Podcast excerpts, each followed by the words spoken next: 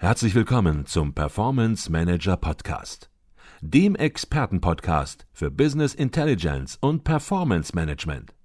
Inspirationen, Know-how und Impulse für Controller und CFOs, die noch erfolgreicher sein wollen.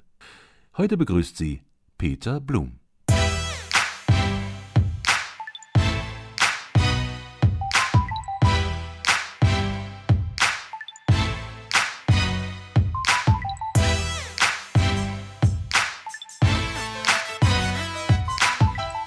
Lass uns so ein bisschen in den beruflichen Alltag mal reingehen. Also die anderen Themen, die wir eben angesprochen haben, ein bisschen zur Seite stellen, weil das ist sicherlich nochmal eine besondere Thematik, mit Gewaltopfern zu arbeiten.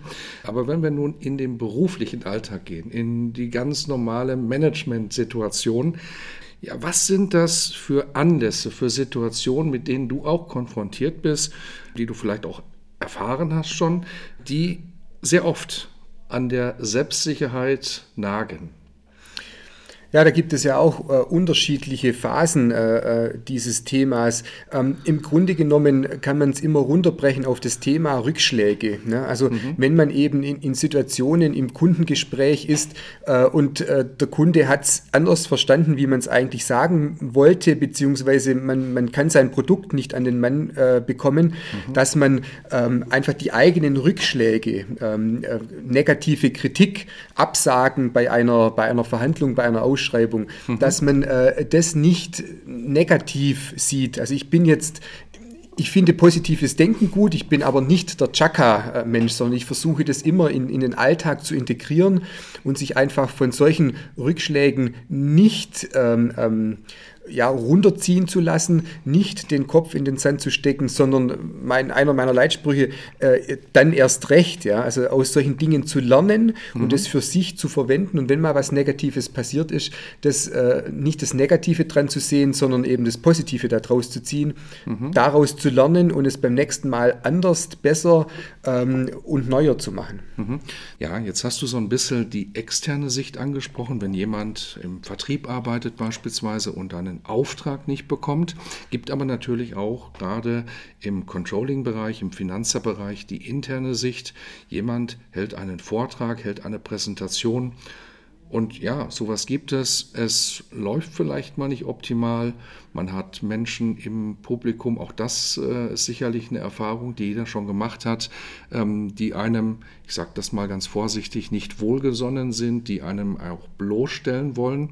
Ähm, ist das auch so eine Situation, die du siehst, bis hin natürlich, und das wäre dann die Extremform, die Situation des Mobbing?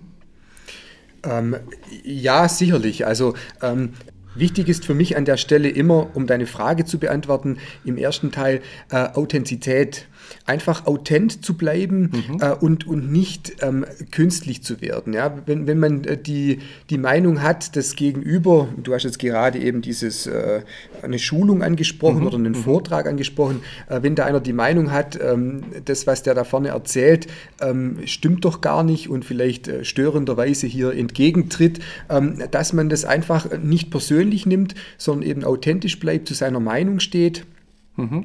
Ähm, und, und das dann auch gern verteidigt. Äh, ich, ich, scheue keine Diskussionen, einfach meinen Standpunkt äh, äh, klarzulegen. Und es darf aber jemand anders, wenn er es anders sieht, auch eine andere Meinung haben. Äh, mhm. und diese Person dann auch so zu belassen und nicht die Welt verändern zu wollen. Mhm, mhm.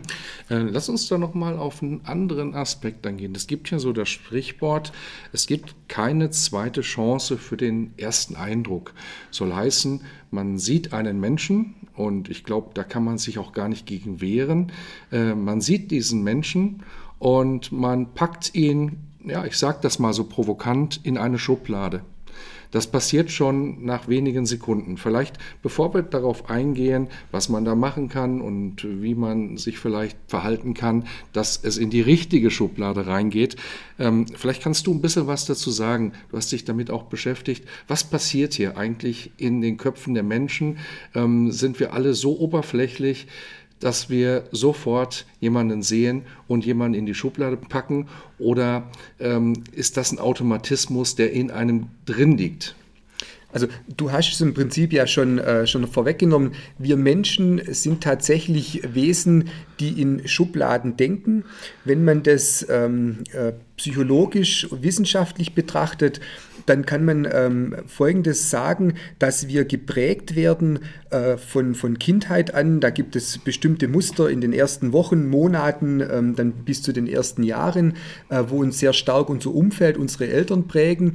Und hier werden einfach bestimmte Verknüpfungen äh, in, in unserem Gehirn ähm, und in unserer Seele, sage ich mal in Anführungsstriche, mhm. hier werden bestimmte Verknüpfungen äh, getätigt von unserer Biologie, von unserer menschlichen Biologie, mhm. äh, die dazu führen, dass man eben, wenn man einen bestimmten Namen hört, mhm. diesen eben entsprechend assoziiert äh, mit einer bestimmten Situation.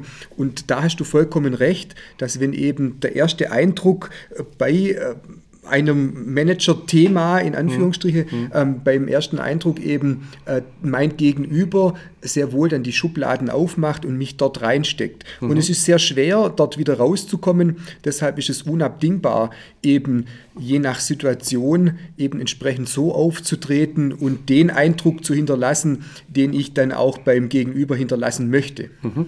Lass uns das vielleicht mal konkret runterbrechen auf eine Situation. Ich stelle mir jetzt vor, jemand soll einen Vortrag halten, eine Präsentation halten vor zehn Menschen. Und die Qualifikation, das Wissen und das Engagement des Vortragenden ist ohne Zweifel da. Auf der anderen Seite geht er nun nach vorne.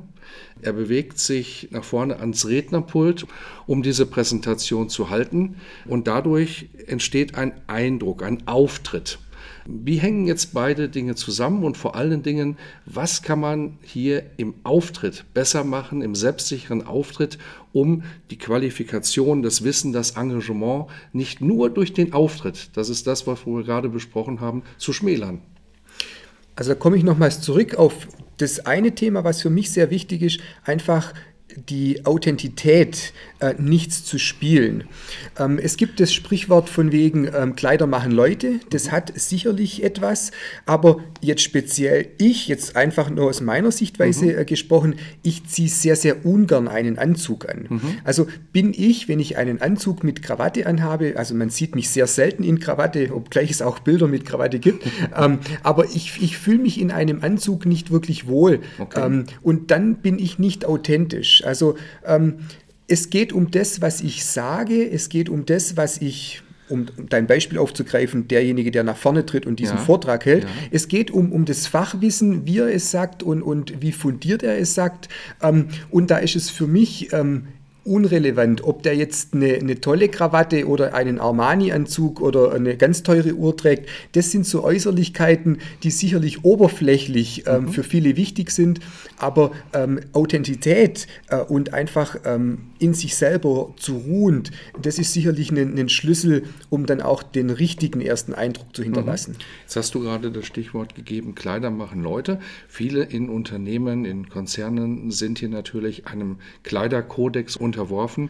Die können da gar nichts anderes machen, als entsprechend Krawatte, Anzug und so weiter jeden Tag anzuziehen, was auch in Ordnung ist. Es ist eine Form Arbeitskleidung. Aber ich glaube, das Entscheidende, was du gesagt hast, darauf kommt es nicht an. Denn nur ein Anzug oder eine Krawatte macht noch keine Selbstsicherheit aus. Es gibt Manager, es gibt Führungskräfte, auch charismatische Führungskräfte, die ja in Freizeitkleidung einen Raum betreten, eine Präsentation geben ähm, ja, und die die volle Aufmerksamkeit bei sich haben. Vielleicht kannst du so einen Tipp geben, auch aus deiner Praxis, aus deiner Erfahrung, worauf kommt es dann an? Was ist es denn dann konkret, um selbstsicher zu wirken, aber vielleicht auch nicht nur zu wirken, selbstsicher zu sein?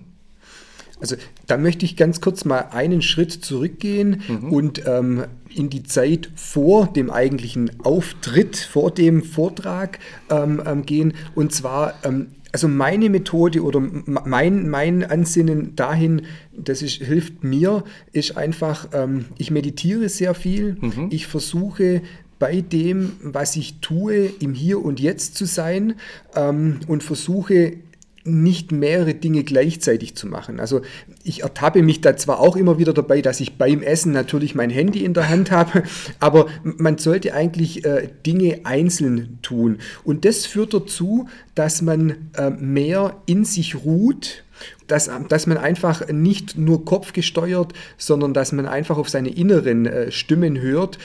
Das, da hilft mir, wie gesagt, Meditation sehr dazu. Und wenn diese Dinge, für mich gesprochen, ähm, äh, ja, beachtet werden mhm. vor einem solchen Auftritt, in Anführungsstriche, ähm, dann bin ich authentisch, dann ruhe ich in mir und dann bin ich auch gleichzeitig selbstbewusst. Mhm. Und dann sind äh, Kleidungsstücke nur noch schmückendes Beiwerk. Mhm. Okay. Jetzt hören unseren Podcast natürlich Controller, äh, Finanzer, Finanzchefs die schon selbstbewusst sind, die Führungsverantwortung haben und die vielleicht sagen, wir reden gerade über die 20 Prozent, wenn man im Pareto-Prinzip unterwegs ist.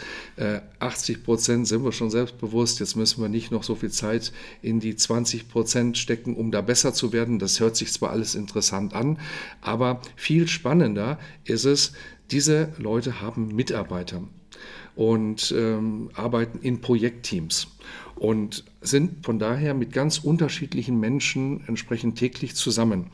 Ähm, woran erkenne ich im Geschäftsleben, in Sitzungen, in Projektteams unsichere Menschen? Vielleicht lass uns das mal als erstes so ein bisschen herausarbeiten, bevor wir dann darüber sprechen, wie man mit diesen Menschen, die man dann erkennt, besser umgehen kann.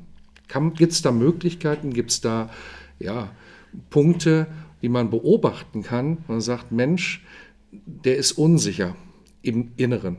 Hm. Also ähm, das ist ja auch ein sehr, sehr großes Feld und ähm, ich habe mich mit diesen Dingen ja intensivst auseinandergesetzt. Du, du weißt ja, ähm, mhm. ich studiere gerade auch Psychologie, ähm, nebenher noch in meinem hohen Alter.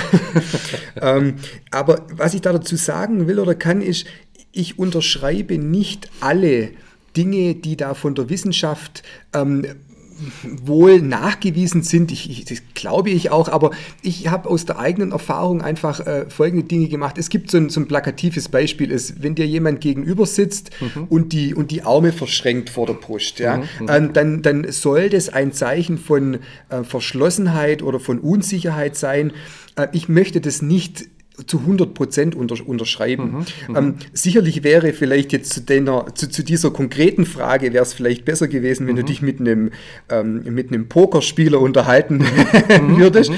Ähm, Spaß beiseite. Aber es gibt schon äh, sehr wohl bestimmte Verhaltensmuster, wenn jemand auf den, auf den Lippen kaut, ähm, wenn jemand äh, an, an, den Fingern ähm, ähm, äh, rummacht, mit dem Stuhl hin und her kräuselt und, und und von links nach rechts rutscht. Also es gibt schon, schon sicherlich so Dinge, die eigentlich jeder ähm, für sich selber auch erkennen kann, wenn man aufmerksam ist und wenn man mhm. bei sich ist. Mhm, mh. ähm, da ist einfach wieder die, die gleiche Aussage in sich zu ruhen, einfach ähm, ähm, mit sich selber zufrieden zu sein und in Anführungsstriche keine Angst zu haben vor dem, was denn da passiert. Also jetzt in so einem Zweiergespräch, wenn ich eben zum Chef muss, weil ich äh, irgendwie einen, einen, Fehler gemacht habe oder da ein, ein, ein, ja, ein unangenehmes Gespräch ähm, ähm, da, da steht. Mhm dass ich mich da einfach auf mich selber konzentriere ähm, und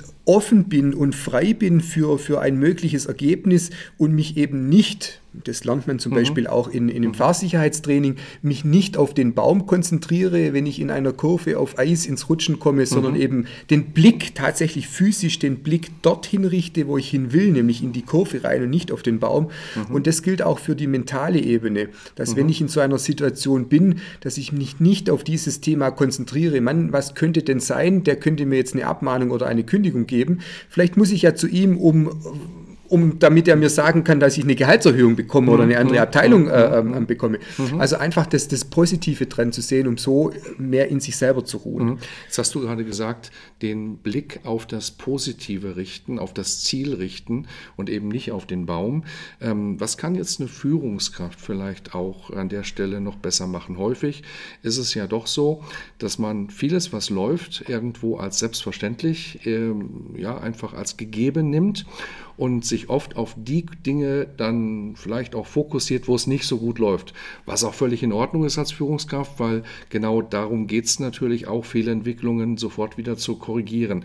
Wenn man das aber jetzt bei einem unsicheren Mitarbeiter macht und immer nur die Dinge anspricht, die nicht so gut laufen, dann würde ich mal vermuten, dann verstärkt das eigentlich noch die Unsicherheit. Muss hier eine Führungskraft aus deiner Sicht, Bernd, darauf achten, eben hier vielleicht mit besonderen Führungsmethoden ranzugehen? Selbstverständlich, auf jeden Fall. Ähm, also ähm, es gibt ja unterschiedliche Führungsstile, es gibt auch unterschiedliche Methoden in, äh, im Organisationsmanagement, im, im Personalmanagement, Organisationsentwicklung, ähm, unterschiedlichste äh, Führungsstile und da präferiere ich selbstverständlich diesen positiven Führungsstil, eben nicht äh, Dinge anzusprechen, provokativ anzusprechen, mhm. die eben nicht laufen, sondern wie gehe ich in ein Gespräch rein? Ähm, einfach mal zu sagen, gut, das und das und das ist gut. Mhm. Was kann ich denn als Vorgesetzter, als Führungskraft für meinen Mitarbeiter, für Sie tun, mhm. ähm, damit wir die und die Bereiche für Sie noch effektiver, noch angenehmer machen äh, und das einfach von der positiven Seite ähm, aufzubauen. Mhm. Äh, da gibt es sicherlich äh, viele Dinge, die man falsch machen kann. Und da gilt für mich auch die Devise, eben das Positive anzusprechen und dann eher die positiven Seiten zu stärken, was gleichzeitig meiner Meinung nach die schwächeren Seiten äh, eher in den Background äh, drückt und, und äh, minimiert.